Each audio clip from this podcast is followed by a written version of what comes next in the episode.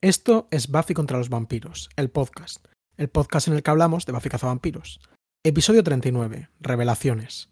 Yo soy Marcelo. Y yo soy Noah. Y en este capítulo hablamos de británicas siniestras, peleas con carga emocional y jóvenes besándose.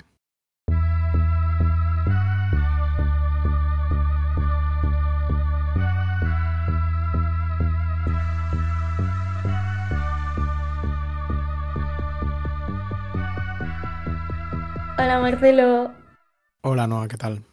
Muy bien, he tenido el instinto de que hoy saludaba yo, no sé. Sí, bueno, tienes el instinto porque es el 8 de marzo. ¿Dónde Ah, amigo, es verdad. Es verdad, eh, Día de la Mujer. eh, a Joss Whedon le gustan bastante. Aquí, Eh. eh, como decía yo ayer, de forma amistosa y jocosa, eh, estamos haciendo aquí un poco de divulgación del feminismo en este programa. Sí, eso es. Bueno, Bueno, eh, si alguien nos quiere partir las piernas, eh, se merece, se merece. dentro de eh. nuestras capacidades. ¿Qué tal estás, Marcelo? ¿Cómo te ha ido esta semana? Bien, bien, bien, bien. Eh, bueno, varias cosillas en esta semana mía. Eh, bueno, como te dije por privado, hoy he entrado en la autovía por primera vez con, en clase de conducir. ¿Qué tal? Bien, bien. Estaba bastante acojonado. Iba con nervios, porque es una cosa que me, que me daba bastante miedo. Pero bueno, luego ha sido como sorprendentemente sencillo. He estado solo como por zona urbana de autovía, así que máxima de 80, creo que ha habido un momento que era máxima de 90, pero así que tampoco es que le haya pisado muchísimo. Pero guay, lo que pasa es que luego cuando he vuelto como a la ciudad estaba que no estaba y casi mato a unas cuantas personas desconcentrado, pero bueno. Es que la fatiga es real y las distracciones. Luego también depende mucho de cómo te organizan las clases. Yo pensaba que mm, era una persona como crónicamente distraída al volante y luego realmente era solo que me hacían unos recorridos súper monótonos. Sí, y, y a mí me ha pasado hoy que es que he terminado a la eh, tenía, tenía la clase como a la una y cuarto y yo suelo hacerlo como a las nueve y media, ya que quien me quiera localizar no me puede pegar una paliza fácilmente.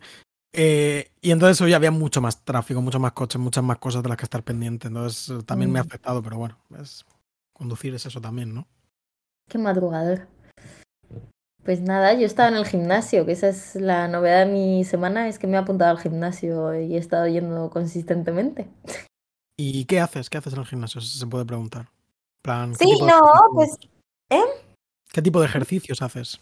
¿Qué tipo de ejercicios haces? Pues mira, los lunes y los viernes voy a clase de pilates bien. em, y luego me quedo un ratito haciendo maquinitas y tal.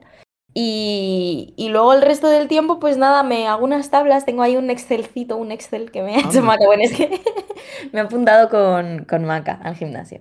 Y Ah, guay. mm, sí, y entonces tenemos un, eh, un Excel que ya usaba ella em, con, pues nada, para hacernos tablas y tal. Y entonces, pues cada día hacemos unos ejercicios con unas maquinitas, eh, en general compensadicos. Tienes una gym sys que te, que te ayuda. Una muy- sí, sí, es muy chulo, la verdad que está muy bien. Em, sí, sí, sí. Y, y nada, lo que pasa es que hoy estaba mala, entonces he ido yo sola, luego a ella lo de Pilates no le mola tanto, entonces yo voy antes. O sea, un poquito compaginamos, nos Claro, encontramos. claro, con, con libertad, ¿no? Sí, Muy bien. pero está guay, la verdad que mm, buena semana, está bien moverse un poco, que es una cosa que, que me estaba haciendo un poco de falta, la verdad, em, Sí, últimamente, así que contenta. Me alegro mucho. Yo también he, estado, he vuelto hace poco, que, que desde que empecé con lo del coche y tal, me lo dejé ir y no estaba yendo y nada, yo ahí con mi bicicleta un ratico y luego una, pues, unas mancuernas y poco más. Pues Pero muy bueno. bien. Yo bicicleta, activarse. fíjate, no activarse, activarse. Eh, hoy he hecho un poquito más de cardio porque de normal me da muchísima pereza. Eh, ¿Llegaste a jugar tú al, al videojuego este del Marvel Snap?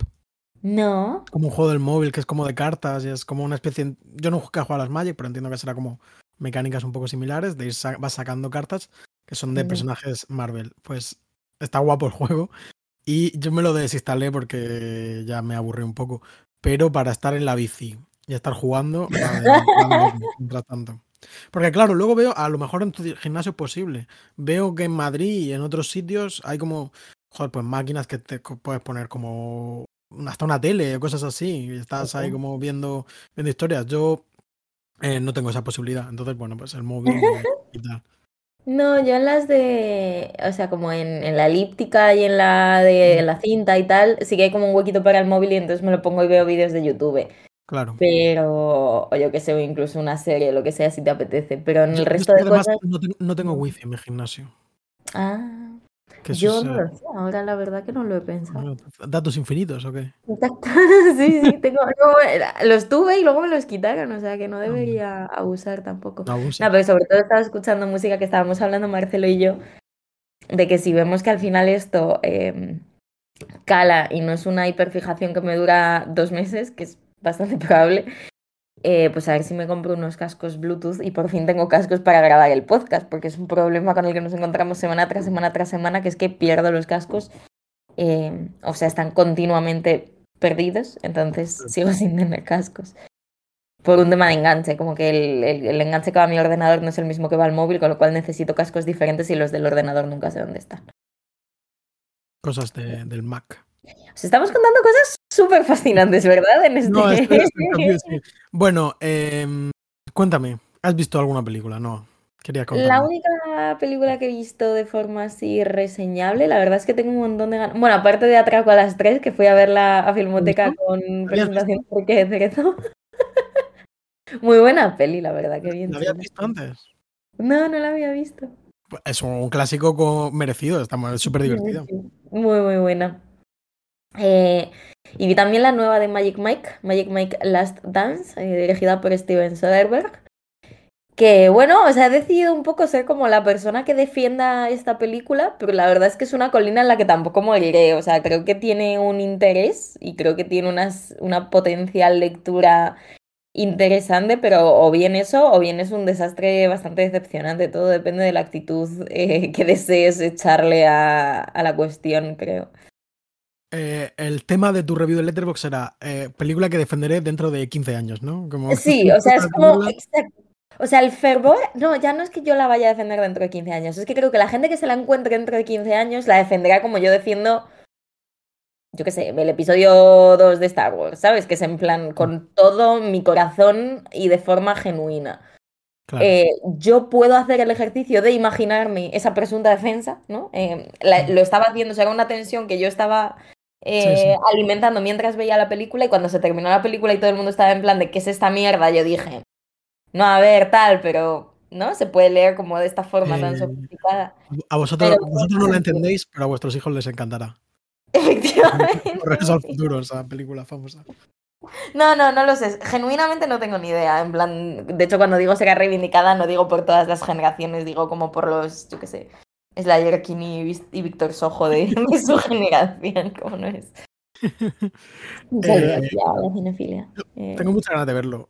Bueno, tú, iba a decir, soy muy fan de Soderbergh, pero tú también y tus amigos también lo son. Así que igual ya está. No, no, no estoy como más en más condiciones de que me vaya a gustar esta película que, que, ningún, que ni, nadie de tu clica.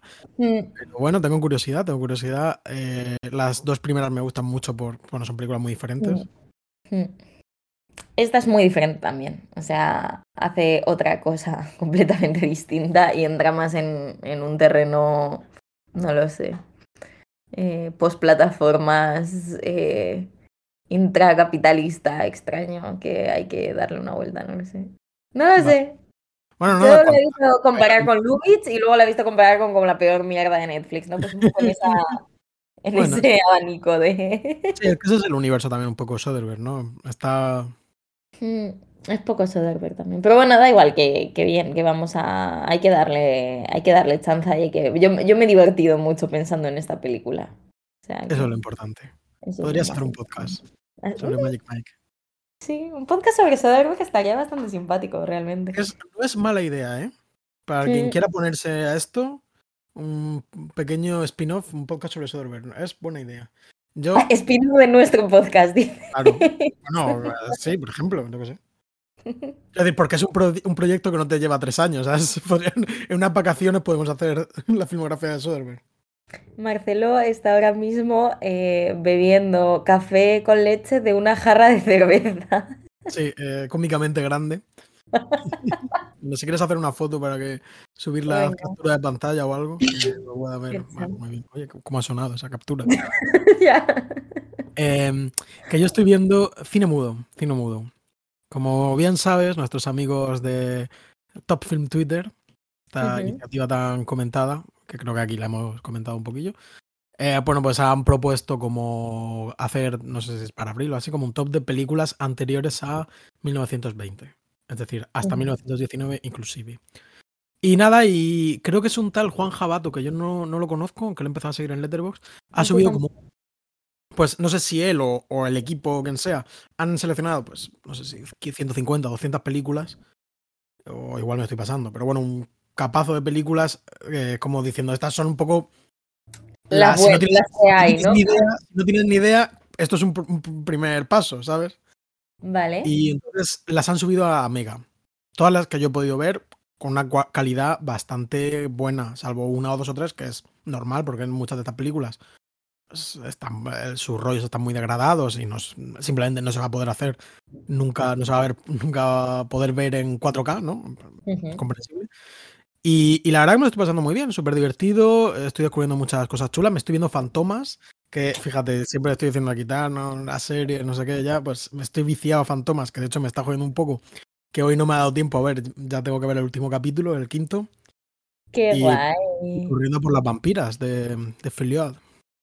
Qué guay. Pues oye, muy Y- bien. Yo lo he visto, he visto que lo están haciendo, pero no sé si me da la vida. Me tengo que preparar una ponencia para Bueno. dentro de un par de semanas. Tengo que ver mil cortos y como meta eso también, pero me está jodiendo porque me parece muy bonito y me está gustando mucho ver a todo el mundo de repente viendo esas. Luego, si- quieres, te, te doy un 4 o 5 que son como de 50 minutos, que, que igual, pues oye, en vez de verte otra peli, te pones esto. Yo ayer me vi una, un western eh, que se llama The Good Bad Man, que me pareció brutal. Sí. Chulo, sí. Ah, pues sí, pásamelos, pásamelos. Bueno, Pues eh, ¿Eso ha, sido, ¿Eso ha sido el fin de semana? ¿El tiempo? Sí. Sí, exactamente. Oye, 10 minutos hablando de, de estas cosas. Estupendo. Recomiendo Fantomas, recomendamos, entre comillas, eh, recomendamos pensar en Magic Mike eh, 3, como que no sé cómo se llama de verdad. Last Dance, ¿no? Las dance. Y recomendamos Atraco a las 3. Y recomendamos Atraco a las 3. Esa, eh, yo creo que es la, la, la síntesis perfecta, ¿no? Es un No nos ha salido muy sonoro. este top, pero ¿No? no nos ha salido muy 8 de marzo. No, la verdad que no. Hay que- Hay que reconocerlo, pero bueno. Pero ahora vamos a dedicar un, un capítulo a una serie de. Bueno, pues de una, una heroína fuerte. Me siento súper ridículo. Perdón. Perdón. Mira, chiquis, eh, información sobre este capítulo, datos, ¿me los das tú? Eh, vale, sí. Aunque en esta ocasión hay que reconocer que los ha recogido Noah, que, lo, que lo hizo anoche. Datos. Este capítulo se llama Revelations, Revelaciones en español, y en, tanto en, en peninsular como en, como en Hispanoamérica. Y eh, fue emitido el 17 de noviembre del 98. Ya nos acercamos al. Ya nos acercamos al 99, ¿eh? Y nos acercamos Ujú. ya a. Ya llevamos cu- 39 episodios, ojo. Para reflexionar. ¿Hacemos algo en el 40? Para la semana que viene. Pues, no sé en plan, si se te ocurre algo. Me parece bien. Si alguien nos quiere dar una idea, ¿qué podemos hacer para celebrar el episodio número 40? Supongo que el 50, ¿no? Será más... Es un poco más especial, ¿no? Sí. Que Hay que celebrar cada capítulo como si fuese múltiplo de 10. Total. Este capítulo está súper bien.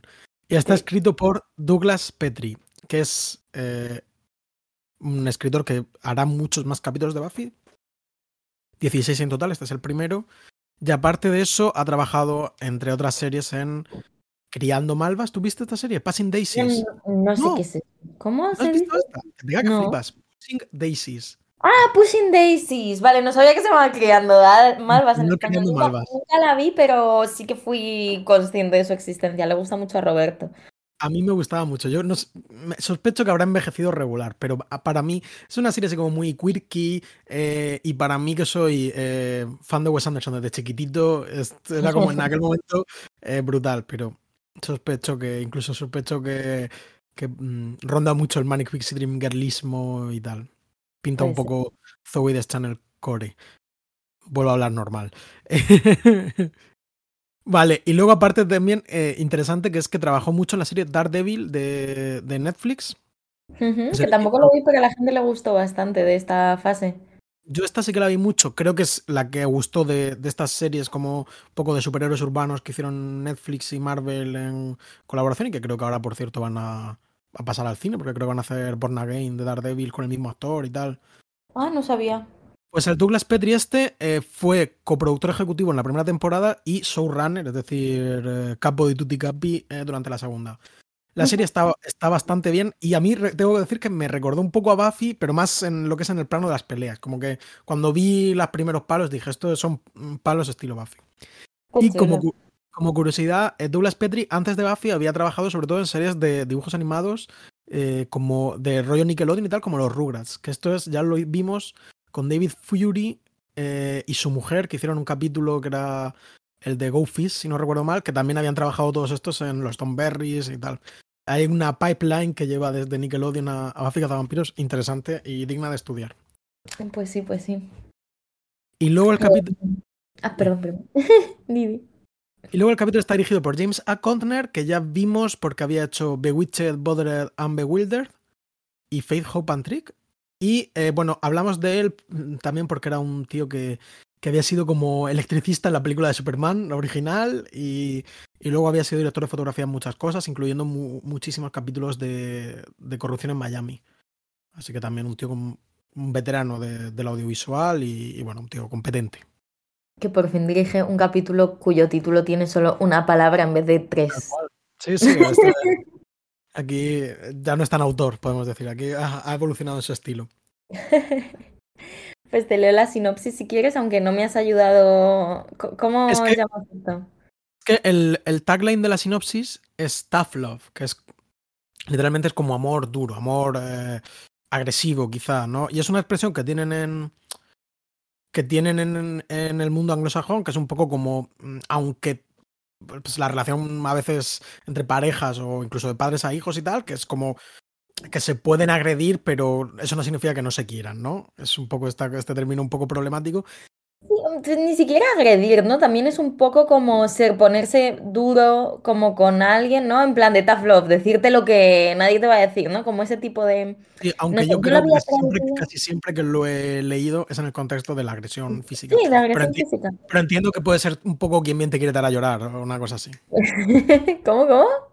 Quien bien te quiere te hará llorar. No sé, no sé ah. nunca se refiere. Sí, sí, puede ser, puede ser. Es un, poco ese, puede ser un poco ese rollo. Bueno, yo lo había. Bueno, pues si caéis quien bien te quiere te hará llorar. Yo lo había traducido un poco como mano dura, pero. Quizá, eh... es que. Yo creo que va por ahí. Vale, yo creo que es eso. O amor duro. Es que no existe del todo una traducción. Nos. Nos. Nos quedamos ahí, como esa, esa es la. Esa es la vibe. Eh, y la sinopsis dice así: Los temperamentos se encienden cuando la clica descubre el retorno de Ángel y que Buffy ha escondido a este vicioso asesino, pero todos deben unirse para luchar contra un demonio que ha llegado a Sunnydale en busca de un arma muy poderosa. Entre tanto, Faith conoce a su nueva vigilante, una vigorosa mujer inglesa que muestra desdén hacia los arbitrarios métodos de Giles. Una vigorosa mujer. Traduje, o sea, busqué. No, no, sí, sí, no, no, no, no estaba. Vigorosa, enérgica, pero como que ningún adjetivo me pareció el apropiado o el habría elegido. Habría dicho, no sé, una rígida mujer inglesa. O... Claro, sí. Bueno, está más o menos bien, bien escrito este, este sinopsis, ¿no? No tengo ningún. A mí me, me falta un poco como, quizá, como algo. Bueno, sí, sí. Sí. Nah, sí, está bien. Está es un capítulo un poco extraño este, a nivel de, de resumir. Como que es un capítulo muy intenso, con mucho conflicto, y esto no parece eh, recoger bien esa vibe, pero en términos de trama es un buen resumen y entiendo que era algo bastante complicado. Sí, sí, sí. Y luego la de Disney Plus dice, Buffy intenta destruir el guante de Minegon antes de que Lagos pueda adquirirlo. Que me encanta esta porque es como name one thing. Tal cual, ¿eh? esta frase. Esto no sé si todo el mundo está familiarizado con estos memes de Name One Thing in This Room, ¿no? Que es de donde sale un poco la, la expresión esta de... Imagínate como una ilustración de inteligencia artificial en la que parece que hay cosas, pero no hay nada, ¿no? Eso está... O como que ninguna es reconocible o rollo, pues eso, algo con como una supuesta categoría, pero que agrupa cosas que no tienen nada que ver una con la otra, ¿no? Es como name one thing in this room. Pues esto, que es como name one thing en, en esta frase para gente que no sabe qué es el guante de Minegon y quién es Lagos. Pues no, no tiene nada. ¿Cómo le explicas esto a alguien que no ha visto Buffy eh, episodio 7 de la tercera temporada Revelations? Fatal, me parece muy mala sinopsis. Pero me ha hecho mucha gracia. Sí, es un poco graciosa. Y bueno, ¿qué te ha parecido el capítulo, no? Pues el capítulo me ha gustado mucho. Eh, la verdad es que mucho. Eh, he disfrutado mucho de, del conflicto. Me ha parecido un capítulo muy serio, muy complicado, con muchos elementos que conjugar, con un, una profundidad emocional bastante, bastante mmm, pues notable. Entonces, es un capítulo en el que he estado muy implicada, en el que he visto cómo muchas cosas empezar a dibujarse de una forma bastante compleja y bastante chula. Me gusta mucho el desarrollo del personaje de Faith. Me gusta mucho eh, cositas que vemos y un poco cómo se tensa el personaje de Giles. Eh, me gusta bastante Willow también en este capítulo. Me gusta cómo Buffy tiene que lidiar. No sé si tú lo ves un poco así, pero me ha parecido como el reverso serio del capítulo de la semana pasada, con el que, en el que lidiábamos con los mismos temas en relación con la responsabilidad y con los secretos y no sé qué y no sé cuántos, pero lo que en aquel capítulo era como pues un espectáculo, una fiesta y era como un capítulo muy disfrutable, aquí es simplemente el capítulo donde ponemos las caras serias y ahora mm, nos enfrentamos, nos enfrentamos a esto ya no solo temáticamente, sino con conflicto. Es un capítulo de puro conflicto que yo creo que funciona súper bien. Toca gestionar un poco estas cosas que se habían planteado ya muy superficialmente en el capítulo anterior, muy lúdicamente. Sí. Eh, bueno, una vez más estoy bastante de acuerdo contigo. Es un capítulo un poco extraño en el sentido de que yo creo que hacía bastante tiempo que no teníamos, o incluso quizás nunca habíamos tenido este tipo de intensidad emocional. Yo, esa última escena en la que están hablando eh, Buffy y Faith, ¿no? Que han, digamos que algo se ha roto entre ellas. Eh, y, es Buffy un va... poco, yo creo que es un poco, yo creo que la última vez que estuvimos en esta, en esta densidad fue en los capítulos de Ángel, eh, en Innocence y, y, el otro, como los capítulos en los que Ángel se convierte en Ángel malo después de que Ángel y Buffy se acuesten. Como que creo que la serie nos vuelve a traer a ese lugar y aparte de hacer una referencia constante a eso que pasó, claro. pues es un capítulo también bastante en esa... como en ese espíritu. Sí.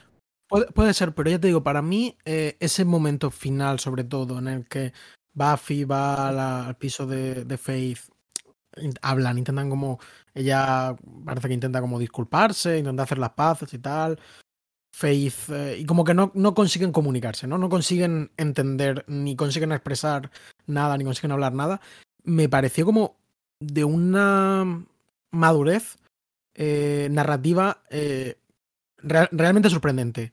Sí, y se rompe me, me... algo ahí, cambia algo ahí en cómo estaba siendo la serie hasta el momento. Estoy súper de acuerdo. Sí, que luego, seguramente esto sea un detalle que, que, luego no tenga tanta continuidad de forma inmediata. Pero siento que aquí ya están pasando cosas que luego es eso, que lo que yo lo puse en mis notas, ¿no? Que es Lo Soprano, que es Mad Men, ¿sabes? Estas clases de series como muy canónicas, tal, que es esto de se están hablando y se supone que tienes que imaginarte que están, ¿no? Estás entendiendo un poco qué está pasando por sus cabezas, pero tampoco lo van, te lo van a explicar. Que ya hemos visto mucho, hemos hablado mucho de que el todo el arco que está teniendo Buffy en esta temporada, quizá hasta este capítulo, por lo menos, es un poco proyección nuestra, porque ella no está consiguiendo hablar con nadie, no está contando qué, le, siente y qué le está pasando. Y aquí es como que queda explicitado en esta conversación en la que simplemente no se entienden. No sabemos del todo qué pasa por la cabeza de Faith, por qué ha actuado así. Empezamos a entenderla. Faith empieza a convertirse en un personaje. Yo creo que, que aunque creo que he dicho alguna vez que no fui muy fan de su arco, no me interesó tanto. sí que creo que es uno de los eh, uno, de uno, de los eh, experimentos más interesantes que se pone en la serie. Es el, el personaje de Faith y tengo muchas ganas de, de, ver qué me parece en esta, en esta revisión. Sí, y, y no sé qué me. No, dime, eso, dime. Que, que, a mí de momento me está interesando mucho porque me está pareciendo muy bien balanceada y como muy bien colocada ella en este momento inicial que quizás no recordaba todo, eh, como entre una persona que rebosa entusiasmo y ganas de hacer contacto y ganas de estar en el grupo y ganas de por fin, pues, un poco ser acogida. Hmm.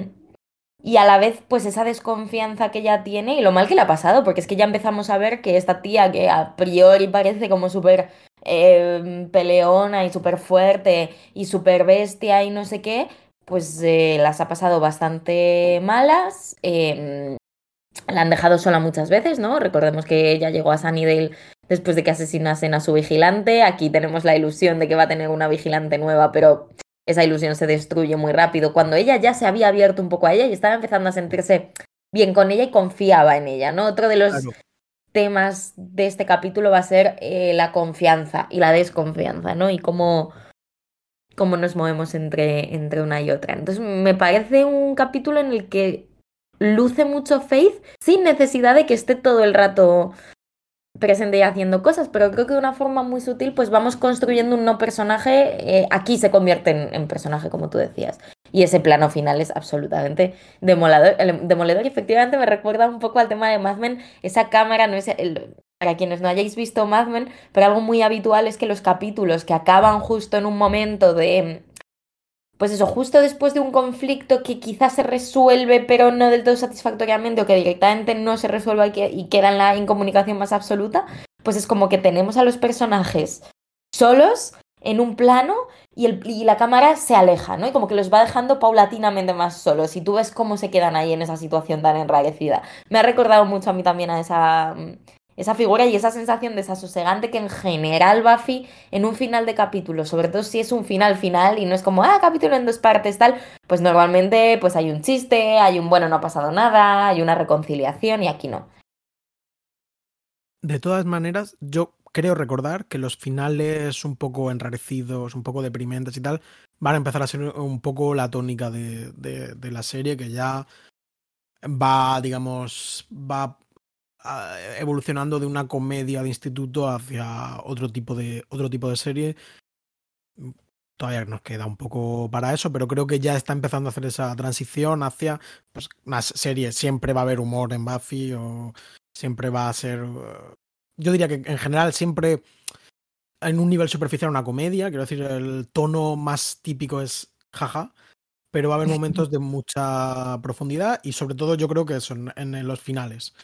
Y, y, aquí sí, lo tenemos. Que mucho los personajes. Yo lo pensaba ya en el anterior y el anterior, ¿no? Como cada vez que Buffy iba a ver a Ángel y Ángel estaba ahí destrozado, tú decías, madre mía, es que realmente qué mal lo pasa desde el principio. O sea, llevamos solo tres temporadas y esta chica lo está pasando no, muy mal.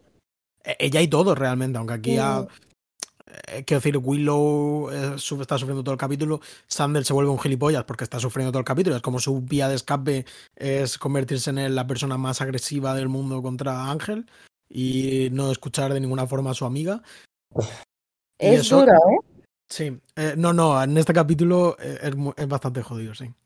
Y lo que quería decir antes es que Faith, mmm, que pese a ser eso, pues una tía claramente dura e independiente o aparentemente independiente, no duda en obedecer cuando es necesario a, esta vigilante, que a todas luces es mucho más, como mínimo, mucho más cabrona y mucho más dura y cruel o, fría que Giles, que es más o menos una persona cariñosa y, afectuosa, pero aún así no duda de su autoridad, podría pasar de ella, pero mmm, Faith como que se, se, somete a ella porque, bueno, porque considera su deber y tal, y porque al fin y al cabo, pues esto que estamos hablando necesita... Sería algo raro, pero no pasa nada. Pasos, sí. eh, que, que, se mete, que quiero decir, como que, que, bueno, que acepta sus roles y por su afán de pues, per, pertenecer a un sitio, encontrar, a, encontrar algo parecido a una familia, a unos amigos, se siente muy decepcionada con, con no ser invitada al cónclave anti-Buffy. Que muy, muy, muy, inteligentemente la, la Watcher lo, lo aprovecha, la verdad. La cala muy bien a, a, Faith en ese sentido. Y si quieres podemos incluso hablar ya de, de este tema de, de la, la, intervención a, a Buffy que le hacen. Me parece bien. Eh, ¿Qué escena? ¿Qué escena más? Bueno, o sea, es, claramente es como el núcleo dramático, ¿no? De, del capítulo, que es esta escena en la que una vez Sander ha descubierto, además de esa manera, ¿no? Que ha sido semi-accidental, pero que se siente una invasión en la privacidad de Buffy, el hecho de que él se quede mirando, justo la pilla en un momento de debilidad, él extrapola que les está mintiendo cuando todo el esfuerzo de Buffy en el capítulo, o sea, el capítulo quiere dejarnos muy claro, ¿no? Que Buffy está haciendo todo lo que está en su haber para que la situación con Ángel no no se materialice otra vez en lo que fue, que los dos son muy cautos, que los dos están siendo de nuevo muy responsables. Volvemos a tener a esa pareja que teníamos al principio, ¿no? Que parecía que, que desde fuera siempre eran malinterpretados cuando ellos estaban haciendo las cosas de la mejor de las maneras. Me acuerdo de esta escena en la que Joyce le echaba la, bronca a Buffy por haber estado con Ángel y tú pensabas, tío, pero si lo han hecho todo bien, pues un poco esto, ¿no? De, de lo, único que, les, lo único que les fallaba era no saber que había una maldición. Eso era lo, la única precaución que no tomaron, ¿no? Sí, sí, y aquí ni eso, o sea, aquí simplemente tuvieron un pequeño desliz y lo único que les falló es no saber que estaba Sander mirando por la ventana. Tal cual. Y entonces son malinterpretados y él lleva esto al, al, grupo y el grupo intenta gestionarlo de una manera que por un lado es muy tierna y casi cómica, ¿no? Como el ejercicio de contención con el personaje de Willow haciendo un poco de moderadora, intentando que utilicen todas palabras pues muy terapéuticas y muy de yo me siento de esta manera para que Buffy no se sienta acorralada porque recordemos que también, joder, venimos de una trayectoria desde que Buffy se fue de casa en la que parece que todos los capítulos una, intervención contra ella y una manifestación de la desconfianza de todo el mundo hacia ella. Entonces, bueno, pues todavía como que parece que no nos hemos recuperado de esto, ¿no? Y pues yo creo que lo más reseñable de lo que sucede ahí, entre esos esfuerzos conciliadores de Willow, pues es por un lado la reacción de Giles y vamos a hablar, yo creo, bien de, de, Giles en este capítulo, me parece una figura interesante, pero lo más evidente que, que, igual para empezar a comentar es el tema de Sander, ¿no? Cómo se pone Sander. Yo creo que es significativo que frente al descubrimiento de que Buffy tiene una relación ilícita y secreta con Ángel, pues eh, Willow y Sander, que a su vez tiene una relación ilícita y secreta entre, con entre ellos mismos, ¿no? Eh, reaccionan de formas como completamente separadas. Completamente opuestas. Completamente opuestas. Sander se vuelve completamente agresivo, yo creo que a una forma como de proyección y eh, como no puede ser agresivo consigo mismo por ser un sinvergüenza y tratar bastante mal a su novia, bueno, una forma como mínimo irrespetuosa, podemos decir, pues se vuelve muy agresivo contra Buffy, a lo que se suman, por supuesto, pues sus traumas, por decirlo de alguna forma, y sus problemas ya muy más que conocidos con la relación Buffy y Ángel. Willow, sin embargo, parece que, se siente liberada. Eh, por no ser la única que comete errores, ¿no? Willow es, por supuesto, eh, patológicamente perfeccionista, no es el, es el estereotipo de eh, empollona que necesita hacer el bien, ¿no? Como una persona que no, no, no, le han echado una bronca jamás, entonces no, no está como capacitada para llevarlo. Aunque igual aquí estoy psicoanalizando, proyectando de más yo también. pero bueno, pero se me entiende, ¿no? Entonces ella se siente liberada al ver que su mejor amiga también es capaz de cometer este tipo de deslices. No consigue del todo verbalizarlo porque vive en, un mundo completamente agitado en el que apenas hay tiempo para tener conversaciones personales, pero ella es... Un eh, demonio de repente cuando estás a punto de confesar. Pero ella es extremadamente comprensiva, bueno, extremadamente comprensiva no, es comprensiva, que es más o menos lo que yo creo que es para nosotros como espectadores es lo normal y lo previsible. Pero, pero sí, como que es eh, curioso este, este choque que tienen eh, entre, entre esta pareja, ¿no? Que también nos demuestra pues, que son personas que son bastante diferentes, Willow y Sander en muchos sentidos. Sí, de hecho me gusta mucho cómo esa diferencia se materializa también en una especie de alejamiento incluso físico entre Willow y Sander. En el momento en el que Sander se pasa de la raya y es absolutamente cruel contra Buffy, Willow se enfada con Sander y como que le pone cierta, cierta distancia y me gusta mucho porque eso ya lo hemos visto pasar en ocasiones anteriores cuando Sander de nuevo le ha ido más rápido el temperamento que la cabeza y cuando se ha puesto cruel con Buffy, que no es la primera vez que pasa, ya lo hablamos. Y con este tema de, mm, de Ángel, pues eso, viene, viene pasando. De hecho, me gusta también el detalle este, porque aunque ya no existan, creo, esos celos activos contra Ángel y él ya no desea a Buffy, Buffy inmediatamente le casi le acusa de eso, ¿no? De, de volver a estar celoso por Ángel y tal, porque Buffy no tiene ni idea de que esta otra Claro. mentira pues existe, ¿no? En la que ahora el objeto de deseo de, de Sander es, es Willow. A mí me gusta mucho también eso, cómo está hecho. Me parece muy divertido la parte del conflicto de Willow, cómo está expresada cuando al principio, cuando están donde las taquillas y ella dice, no, me encantan los secretos, los secretos son buenos. ¿no? Esa, esa sobrecompensación neurótica es súper simpática. Quer- Quería decir como que, que también es como que está muy bien llevado de una forma como también muy madura, lo viciada que está desde el principio esta, esta conversación, porque por precisamente esto que dices, ¿no? Eh, Buffy desde el principio entiende que Sander les está espiando activamente y no simplemente que ha descubierto que Ángel está vivo y, y le ha seguido porque es potencialmente peligroso y es algo que efectivamente no sabía y que le preocupa.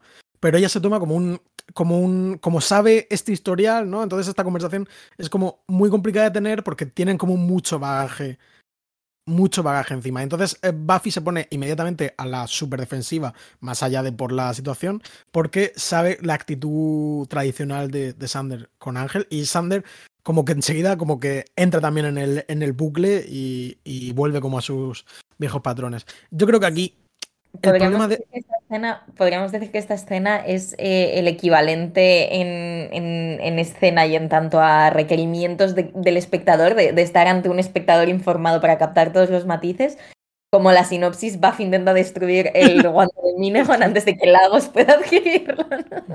Yo diría que incluso un poco más. ¿a que- Decías, perdón.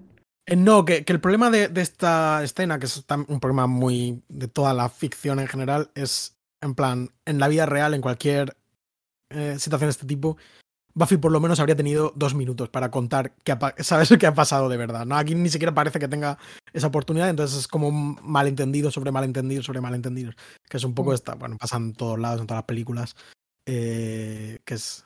Y es, además es eh, eminentemente... O sea, creo que también el problema, que, que bueno, que sí que es un problema y sí que es como la necesidad de conflicto al final es lo que Claro. rige. Pero ella sí que intenta explicarse y yo creo que se va enfadando contra la falta de espacio que encuentra para dar su Sí, sí, versión. sí. No, no, no, eh, me parece que es como que eso, que la serie no crea de ninguna forma ese espacio que yo creo que en otros, que en un contexto un poco más realista hay menos, pues eso, menos movido por el conflicto. Pero bueno, es, no es una crítica, simplemente es un, comentario que yo pensé, joder, en plan, habla, ¿sabes, coño? Ya, ya. Y luego, fíjate, decías tú que, mm, que la actitud de Willow es un poco de esperar.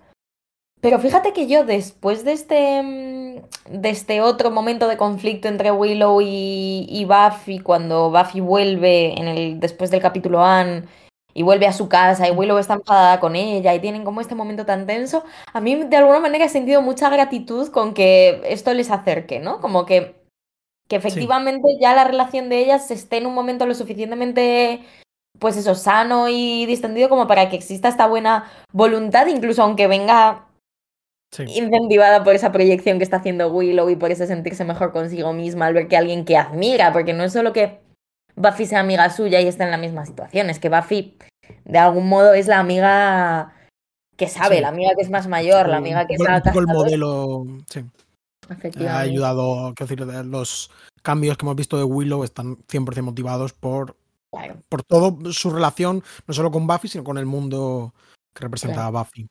Y, y claro. también me ha parecido interesante, ya que también hablamos una vez más de las diferencias entre eh, Sander y Willow, ¿no? que no son personas, ¿no? vemos aquí como se quiebra un poco esta relación que tienen, que se implicita que a Willow no es tanto que le guste Sander como que le como que la excita, la, la estimula el, El el secreto. secretismo, el secreto. Que esto creo que es interesante también. Tampoco hay mucho más que comentar, pero es eso, que no es del todo. No es del todo una pasión irrefrenable por Sanders, sino que es como esta. Eh, no sé si decir adicción o este chute de adrenalina del esconderse y tal. Que Sí. es interesante. Y pues quizá podemos entrar a raíz de esto en la figura de Giles. Yo tengo una pregunta para ti que es, en ese momento en la biblioteca en el que están eh, Sander y Willow dándose unos besos mientras se supone que estaban investigando el guante de Minegón o como se llame. Giles pasa por su lado y muy inteligentemente la cámara no nos enseña si les ha visto o no les ha visto. Nos deja a nosotros decir en base a su conducta. La verdad que un toque también de decir, joder, qué serie bien hecha, ¿no? Madurez también. Ya te digo, ¿eh? Esto es. Estamos a, a unos meses de Los Sopranos. un, un mes y medio, una cosa así. Eh, aquí Sí. está, están haciendo HBO en, esta, en este capítulo. Es bastante chulo. Y, y nada, pues quería saber un poquito. No sé por qué me he puesto en modo entrevistador, pero tú como. Que, que si pienso que si los ha visto o no los ha visto, ¿no? O- Un poco que cómo lo ves y cómo ves a Giles en esa situación y un poco ese temperamento y esas miradas, porque me parece que es un capítulo en el que Giles, con muy pocas palabras, enseña Mm. muchas cosas y manifiesta mucho conflicto y como que Sí, manifiesta, se ve mucho su responsabilidad. Es un capítulo muy, muy chulo de Giles, me parece. Sí, muy chulo de Giles. Siento que Giles es donde está más o menos claro la relación de este capítulo con el anterior. Es decir, Giles, si el capítulo fuese desde la perspectiva de Giles, trataría sobre cómo un tío que quiere hacer las cosas bien está rodeado de eh, adolescentes salidos. O sea, no, puede- no puede ir a hacer nada porque eh, todo el mundo eh, necesita darse besos constantemente con, con, con otra gente. Eh, y, y me gusta mucho Giles en este capítulo. Creo que frente a lo. Bueno, eh, creo que sí que los. eh, que el tono de Giles a la hora de mandarlos a hacer cosas eh, y tal, creo que deja claro que, que sabe que está pasando ahí una cosa ahí. No sé, prudentemente no se quiere meter, porque él también, bueno, pues es un hombre de. No sé qué se supone que tiene, 50 años, 45 años. Ujú. Creo que él ya tiene mucha experiencia con chavales como para decir no me debería meter en estas cosas, pero con cabeza, por favor. Y luego creo que dentro de la crueldad quizá injusta, bueno, in- injusta de la intervención y de la actitud de Sander, las palabras que tiene en privado Giles con Buffy justo después son muy duras, evidentemente, pero no creo que sean en absoluto injustas. Y creo que, y creo que es un matiz eh, a todo el tema y al- a los supuestos celos, eh, odios más o menos irracionales de Sander a Ángel, con Ángel. Giles es una persona que es directamente una gran víctima de Ángel, no solo a través de las torturas, sino que, digamos, era la persona más cercana a la señorita Calendar. Y se nota que le ha afectado mucho y yo creo que, que es perfectamente comprensible. Justo es lo que te iba a decir, que aunque creo que el peso dramático se lo lleva la pelea con Sander, donde me parece que está como toda la chicha del capítulo y toda la sofisticación em, del capítulo es precisamente en estas palabras con Giles en las que, después de tener nosotros la foto completa de esa Buffy que prácticamente no ha hecho nada que no haríamos los demás, porque además recordemos que Buffy ya mató a Ángel una vez cuando ya estaba de vuelta porque Sander la había liado, que esto no sale a colación en ningún momento, pero también flota en el ambiente y tú estás pensando, pero cabrón, ¿sabes? Que es como, que, ¿qué más quieres que haga Buffy? O sea, yo, yo estaba muy enfadada con todo el tema este de, de Sander y además precisamente porque me parecía que estaba actuando como sobrecompensando su propia hipocresía y su propia violencia, eh, tenía esta, mm, esta nota que había apuntado yo, que era como las Republican vibes que está dando Sander, cómprate una pistola ya, imbécil. Es como... Es como Y es que cuando ya Sander estás en plan camisa de, camisa de leñador jugando al billar y tal. Sí, Sander es el típico que como, pues eso, sí, que proyecta fuera, ¿no? Como todas sus frustraciones. Entonces me, me molesta mucho como esa mm, agresividad y esa masculinidad desenfrenada que sale, como esa proyección y ese ejercicio como tan tonto y tan absurdo que además un poco mi cuita con el capítulo es que tampoco acaba de resolverse. O sea, Sander medio que perdona a Buffy, pero aquí no, no hemos tenido como no- na- nadie le ha dicho con palabras y de forma rotunda y de una fo- forma compensatoria que ha sido un verdadero cabrón. Lo de No, Giles no- es- no tiene que responsabilizarse de ninguna forma de que ser un gilipollas. No, y eso me da rabia. Mientras tanto, lo de Giles lo que hace es abrirnos todo un nuevo marco interpretativo de lo que nosotros estábamos dando por hecho, igual que Buffy, de, bueno, pues ella está haciendo, ella está mirando por sí misma, ella está encerrada en, en, en- su abrumadora vivencia de, de toda esta situación, no podía haber actuado de otra manera, pero la verdadera víctima de Ángel, que hasta ahora había estado callada, es Giles, que es el que perdió a la señorita Calendar y que fue torturado por Ángel. Entonces, eso es muy fuerte, eso es muy traumático. Giles es un señor eh, que no carga a nadie con sus propios conflictos y que no tiene a nadie. O sea, él está vigilándoles a todos y él está cuidándoles a todos, pero él no tiene eh, esa red de apoyo a un nivel psicológico. Pues es verdad que si está en peligro inmediato, los Scoobies le van a salvar, ¿no? Pero creo que una cosa muy chula que hay en este capítulo, y creo que en ese sentido es muy interesante también estructuralmente, pues que elijan como excusa todo este tema de Gwendolyn Post. O sea, me parece, es que si te fijas, es un capítulo que estructuralmente está súper balanceado para contar un montón de cosas sobre un montón de cosas con una estructura como me parece perfecta. Entonces, Sí, sí, este sí. tema de No, no, continúa, que, que estoy completamente de acuerdo, que lo estaba viendo y flipando y digo, pero ¿cuántas cosas van a pasar en este capítulo? Sí, y, y eso, y todas como perfectamente contenidas para apuntar a los sitios a los que quiere apuntar. Es como muy preciso.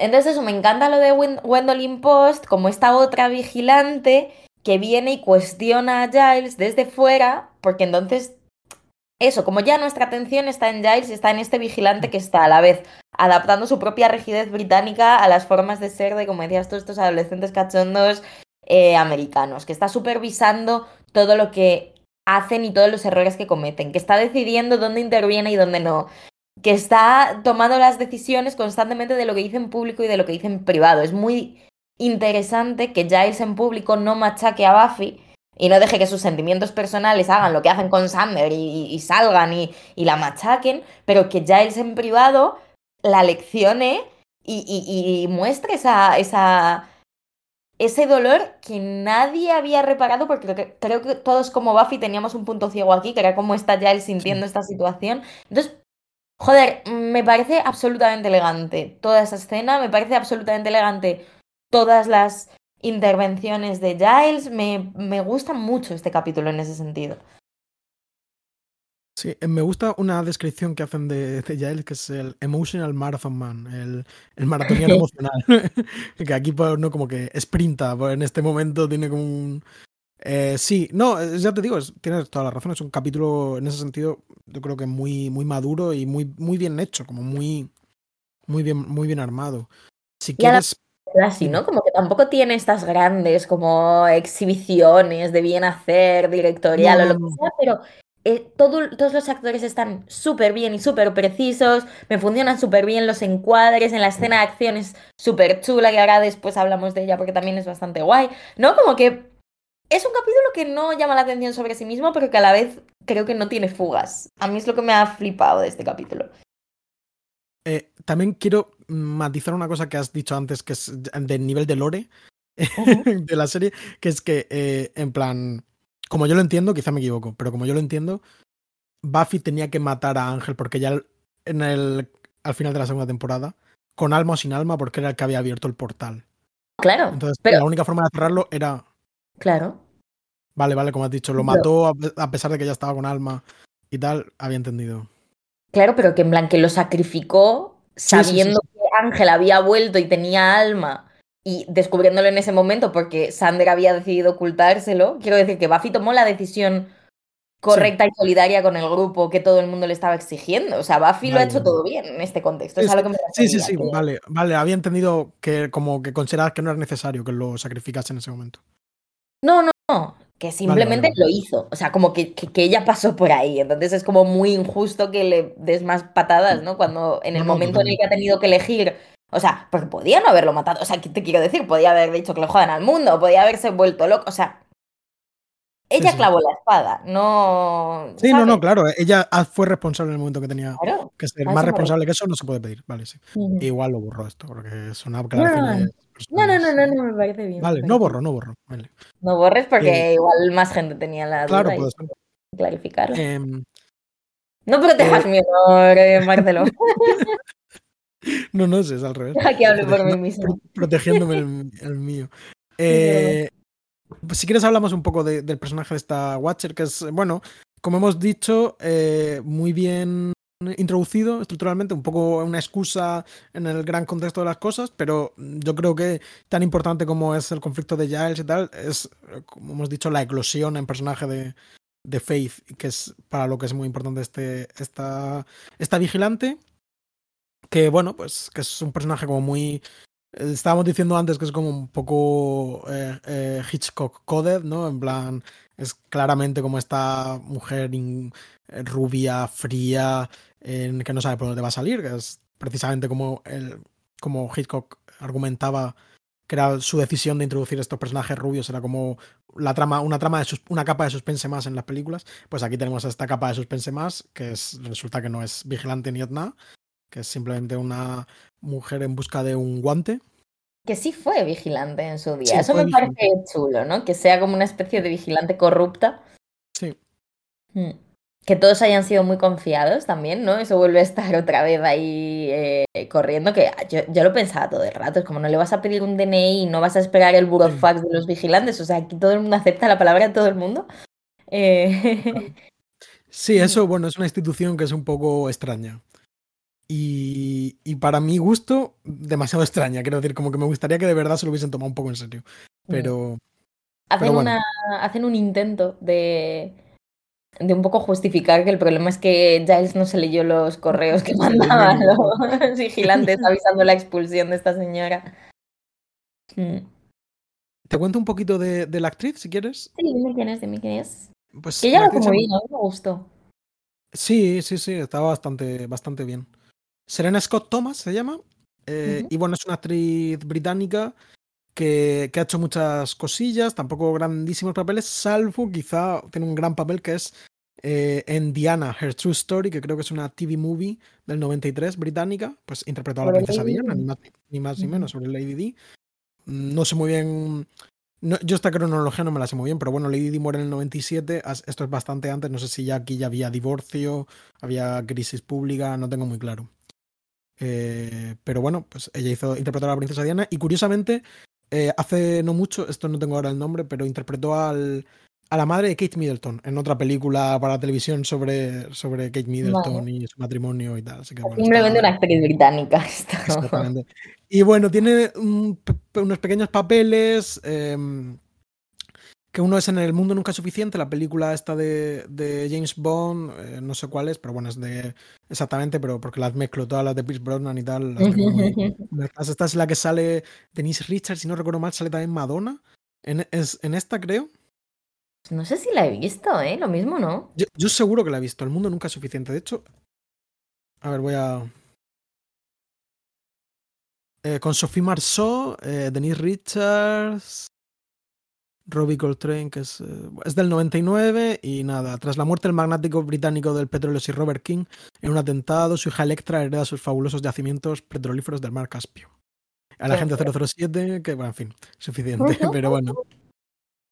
Eh, bueno, esta la he visto, está, no está mal, ¿no? Está bien. Eh, no soy gran, no, no soy gran fan de esta. No sé si tú eres aficionada al cine de James Bond. Yo he tenido mis momentos, pero, pero la verdad es que las de, o sea, las de Pierce Brosnan me flipaban cuando era pequeña. En plan, GoldenEye era una de mis películas favoritas, pero no he vuelto a ellas. Me gusta bastante Skyfall y tal, y sí que tuve mi, mi momento ahí, pero Sí, con Skyfall. o sea, las veo, las disfruto, tampoco me considero. Eh, pues aparte también ha salido recientemente en eh, Inherent Vice, Puro Vicio, la, la película de Thomas Anderson basándose en la novela de, de Thomas Pynchon. De los dos hemos hablado por alguna razón en el podcast ya. Yo, Marcelo Core, o sea, di Marcelo sin decirlo. Eh, y nada, que interpreta a Sloan Wolfman, que es como al- al principio de la película, ¿no? Cuando la trama todavía parece que tiene un poco de sentido. Es la mujer que va a meter a su marido en un. En un. Bueno, como una especie de clínica. de- un psiquiátrico, creo, ¿no? Algo parecido. Un psiquiátrico. eh, y tal. Y bueno, pues aparece así como también un poco como muy sexy, en traje de baño, etcétera. Y nada, pues me parece que está muy bien esta, esta actriz en este capítulo. Me gustó el personaje, ¿eh?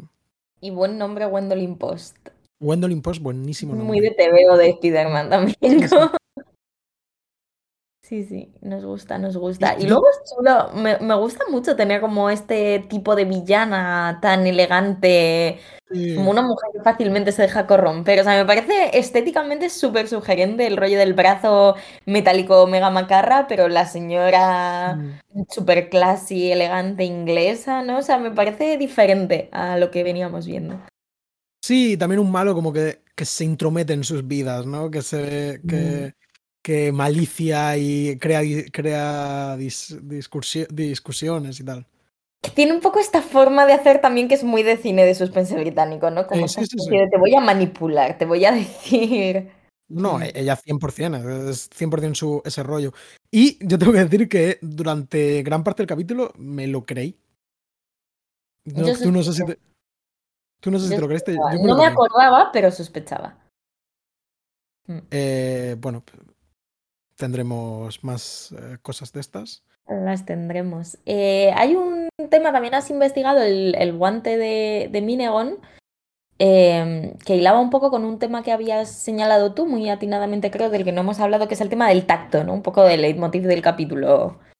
Sí, yo creo que como que el motivo que articula muchas de estas cosas que hemos hablado es el motivo del eh, tocarse barra no tocarse, que es esta relación eh, reprimida y su y cómo explotan en el caso de, de Ángel y Buffy y, y Willow y Sander. Los dos tienen como estos momentos de no, no podemos tocarnos, no sé qué.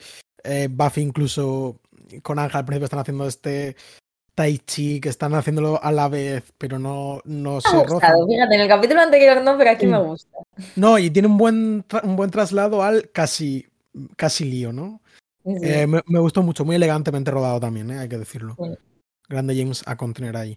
Y luego tenemos también a. eh, es como un masaje como craneal, ¿no? Que, la- que tienen Willow y Sander.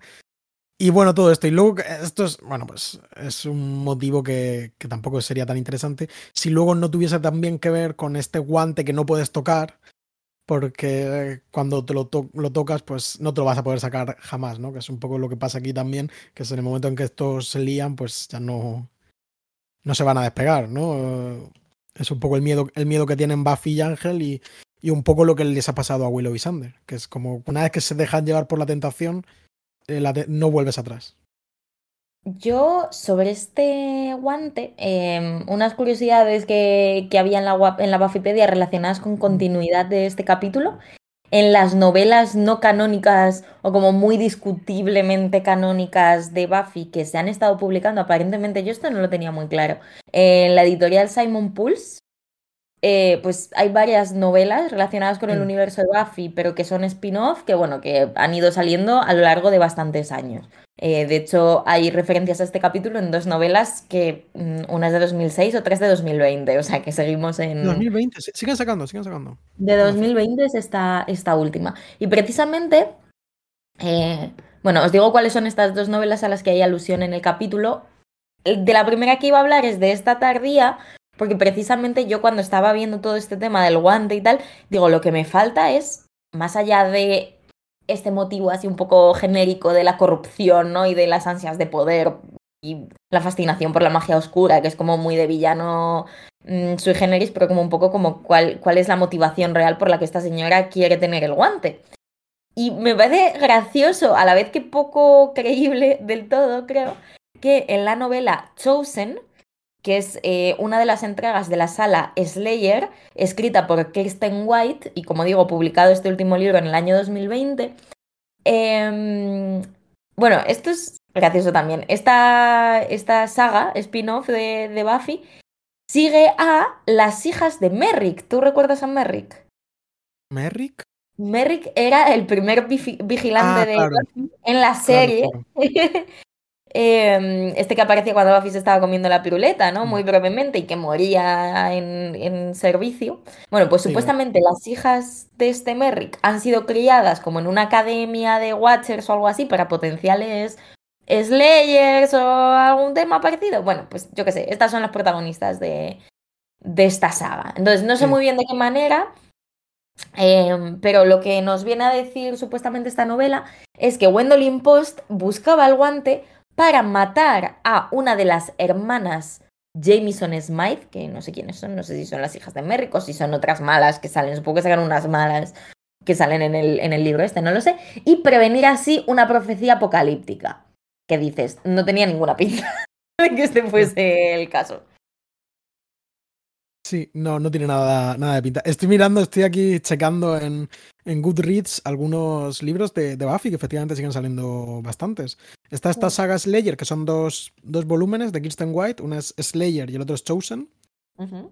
eh, y luego veo que hay aquí otros libros, un libro que se llama In Every Generation, que es del 2022 también, de enero del 2022, sobre una hipotética hija de Willow, parece ser, no sé si esto se supone que es eh, en un universo paralelo o no sé qué, y estoy viendo aquí que hay otro que se publicó en septiembre, 27 de septiembre del 2022 que se llama Big Bad, de Lily Anderson. Y me hace gracia que esto sí que es un universo paralelo y es el tagline del, del este es Demondale, California, 1999, como Sunnydale, pero peor.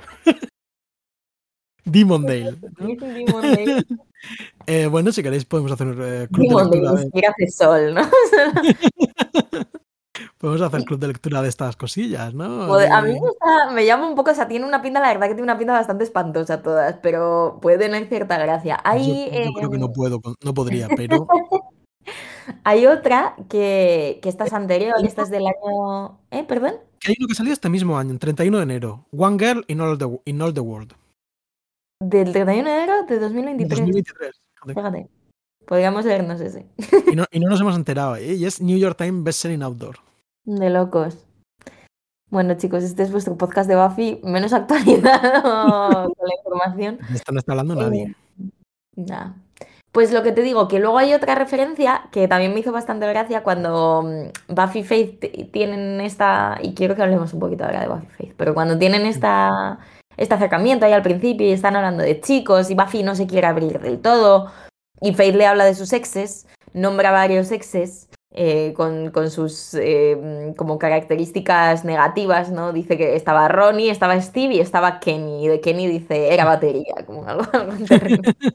Sí. Bueno, pues aparentemente Robbie, Steve y Kenny eh, pues aparecen en otra novela, no canónica tampoco, publicada en el año 2006 y escrita por, Jos perdón, por Robert Joseph Levy, que se llama Go Ask Malice, a Slayer Diary, y es una biografía en forma de diario de Faith. Fíjate. Que Eh, cuenta los, bueno. como los momentos previos antes de llegar a Sunnydale de Faith, y entonces se, se ve que ahí vemos un poco a sus novios y tal. Esa, que- fíjate, un poco a modo de diario secreto de Laura Palmer, hasta Mm. mi interés. Yo lo que pasa con estas cosas, con el, el mundo precuela, eh, creo que es peligroso, porque en plan, siento que de, repente esto que es, eh, son chorradas que dicen un diálogo gracioso, es, hay que rascar del barril y hay que darle una personalidad a estos personajes y tal, y a mí eso me da ya pereza. Y como que explicar muchas cosas del pasado. ¿sabes? Alguien se ha estudiado todo. ¿Viste el diario secreto de Laura Palmer? No, no, no, no me lo he leído. Pues es muy chulo. Que, que no Sí. tiene nada que ver el concepto, porque esto fue un encargo de David Lynch a su propia hija para meterse en la piel de una chica adolescente. O sea, es como todo una cosa como más, más sofisticada, ¿vale? No, no pretendo equiparar, pero me parece un excelente subproducto franquicial que expande sobre un poco la psique de Laura Palmer y me parece un libro súper bonito, la verdad. No, lo, lo leeré. Me, me leí uno de estos de Mark Frost, que hizo como de los archivos de Twin Peaks, no sé qué, que sí que me pareció que estaba guapo. Sí que me pareció Sí. divertido. También un rollo un poco eh, juego de realidad aumentada interesante. Sí, esos son más como de repente te da ficheros, te da información, cosas que se han avistado en no sé dónde, ¿no? Está sí. Sí, está- pero, pero está guay y, no es tan subproducto como uno podría pensar. Decir, creo que está bastante en la línea de No. entender, entender Twin Peaks. A ver, creo es que la diferencia entre una cosa y otra es que esto al final son encargos y derivaciones y un poco, pues, Claro, mm, claro. eh, pu- pues eso, mm, No, si el, si el de libro corporativa y que lo otro al final pues, que son intentos genuinos de, de expandir un poquito el, el universo. Pero bueno, que yo qué sé, sin más. Solo quería Bueno, decir que el diario secreto de Laura Palmer es un excelente libro. Lo leeremos y si a alguien le interesa alguno de estos libros, yo estoy dispuesto a, a leerme alguno. Pues mira, para Pero el capítulo 40, no es broma, es broma. No, por ejemplo. Eh, ¿Te imaginas que son brutales? En plan, Pues si alguien ha leído alguno, que nos diga sí, también. Sí, sí, por, favor. si alguien es aficionado. En España creo que se, publicaron, en la época de, emisión de la serie creo que sí que hay alguna traducción. Ah, pues mira, habría que mirar. Y, luego de Demonio Lagos también habías buscado algo. Eh, sí, pero no he encontrado nada. Ah, bueno, y quería decir una cosa del guante, que es un poco curioso, que es, eh, es un, un, artefacto de atrezo que se trajeron los diseñadores de que habían trabajado en Babylon 5. Ya hemos hablado de alguna conexión con Babylon 5, creo que la Mantis era de Babylon 5. Y no sé si... No, nada. Y entonces esto también es un guante que utiliza la especie Gaim en esa serie de Babylon 5. Yo ya dijimos que no la hemos visto. Chulo, a mí me gusta mucho el guante. Sí, el guante está guapísimo. Pues parece ser. Me gusta mucho la idea de que canalice el rayo también. Súper random, ¿eh? en plan, quiero decir, es como un poder como muy poco explicado, pero bueno, ¿sabes? Que hay muchas cosas en el capítulo. Es que sí, es un capítulo súper rico. Y yo no quería que nos fuésemos sin hablar un poco de esa pelea, como ese Clash of Titans entre eh, Buffy y Faith en estos instantes en el que de repente ya como que todo el enredo se enreda y todo el mundo, nadie tiene toda la información sobre las situaciones mm. y entonces Buffy y Faith se enzarzan en una pelea sin saber que la mala realmente es esta, que ya les están en el hospital, ¿no? Como que aquí todo el mundo tiene informaciones parciales, Ángel está por ahí inconsciente y me encanta cómo está coreografiada esta pelea para responder, aparte de a una necesidad espectacular que se ve súper satisfecha por una muy buena coreografía y una muy buena pelea y cómo se rompe de repente la vidriera y se caen y se pegan y es todo muy satisfactorio, pero aparte para que los dos personajes expresen narrativamente un mogollón de cosas, ¿no? Como Buffy al principio está solo a la defensiva y no pega si no es como súper necesario, porque Faith es la que está eh, no escuchando y un poco pues, mm, reprochándole cosas en forma de puñetazos, ¿no? Pues todo este, todo este tema, la verdad que es un poco el equivalente o, la que empieza lo que termina esa conversación que tampoco termina bien, ¿no? Es un poco son dos momentos de comunicación entre Buffy y Faith y en, los que por un lado podemos comparar las diferencias de ellas dos que ya veníamos viendo, pero que aquí de alguna manera como que explotan, ¿no? O sea, me, parece muy chulo, muy, muy, muy chulo. De nuevo, un capítulo lleno de cosas, o sea, no sé cómo hay tantas cosas. Está lleno de ideas y esta pelea es quizá pues de las mejores en, mm. todos los sentidos que hemos, que hemos, visto hasta ahora, por no decir la mejor directamente, por ser un poco un poco cauto. Me gusta también mucho cómo responde a esa pelea que tienen conjunta al principio contra unos vampiros en los que se las ve mm, como perfectamente coordinadas, incluso a modo de espejo, ¿no? En plan, son un reflejo de la otra matando a la vez y, tal. Y aquí, ¿no? Es como que eso, esa, esa unión entre ellas se ha roto, ¿no? Este. Veremos qué pasa con esto. Pero, porque claro, no, como no hablan, pues no nos enteramos. Pero. ah, Solo se puede ir. Sí, no, claro que sí, que sí. Pero. Pero, pero bueno, eso. Es una situación complicada que tocará gestionar. Sí lo es, sí lo es. Mucha gestión emocional. Nosotros pensábamos que esta era una peli sobre puñetazos, pero es que hasta las peleas tienen conflicto. Sí. Mm. Pues no sé, ¿algo más o ya estamos? No, yo creo que nos hemos quedado muy a gusto. Si quieres decir la Death Count y. Sí, te cuento. Hasta Nunki. Hasta Nunki, joder. No, qué mal. Hasta la semana que viene. la Death Count, eh, bueno, mueren dos vampiros no identificados, uno estacado por Faith y el otro estacado por Buffy en esta, en esta pelea. De forma casi simultánea, por no decir simultánea. Por no decir simultánea. Eh, el, demonio Lagos, decapitado por Buffy. Me encanta Lagos, ¿eh? tengo que decir que, que me da pena que no tenga peso, pero me flipa Lagos. Si siguiésemos haciendo un ranking de monstruos, ¿lo pondrías arriba?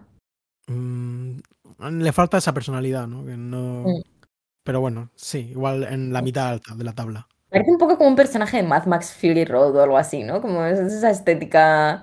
Me gusta mucho de verdad que un personaje que no tiene ninguna relevancia, ninguna profundidad y tal, se lo hayan currado tanto, le hayan dado como un, eso, ¿no? Tiene una hacha como de como nórdica, su rollo medieval, sus cuernos y tal. Me, me, me gustó mucho, ¿eh?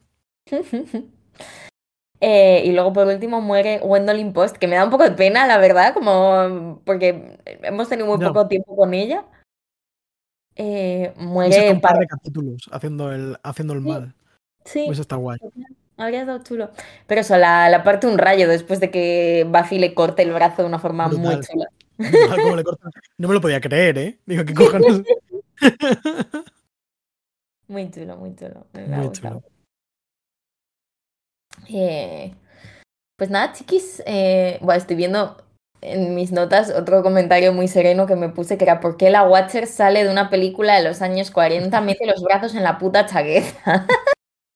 Esta escena en la que llevaba la Sí. chaqueta, eso me pareció como muy, muy, La Rebequita se, se pasa de modosa, ¿no? muy caricaturesco. sí. Lo de Pero la bueno, Rebequita, sí. a mí la verdad que, que me gustaba su flow Dark eh, Light Academia. Y, Era muy chula. Y- No, es que yo ayer estaba muy enfadada, no sé por qué, pero todo el día, ¿eh? leí, tus- leí tus notas y dije, bueno, eh, tendremos un episodio incendiario. Diríamos un episodio de histeria, incluso, histeria femenina. No, no me metas en jaleos. Es broma, es Eh. Lovers Walk es el siguiente capítulo. Lovers Walk, este yo lo, lo recuerdo con mucho cariño. Voy a intentar fiarme de mí mismo y decirte que este es un gran capítulo en el que aparece un viejo personaje al que quizá echáis de menos.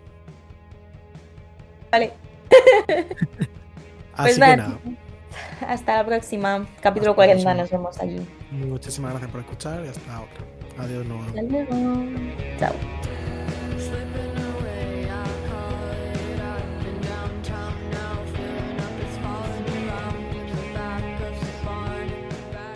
Buffy contra los vampiros es un podcast de Marcelo García y Noa Benalal.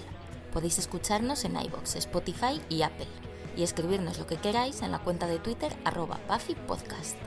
También hemos creado un blog en el que podéis consultar todas las notas de este episodio con imágenes, enlaces y material adicional y que podéis recibir por correo suscribiéndoos a buffypodcast.substack.com. Las imágenes y los logos son obra de Macarena Gil y nuestra sintonía macabra es una versión de Marcelo Criminal. Muchas gracias por escuchar y hasta la próxima.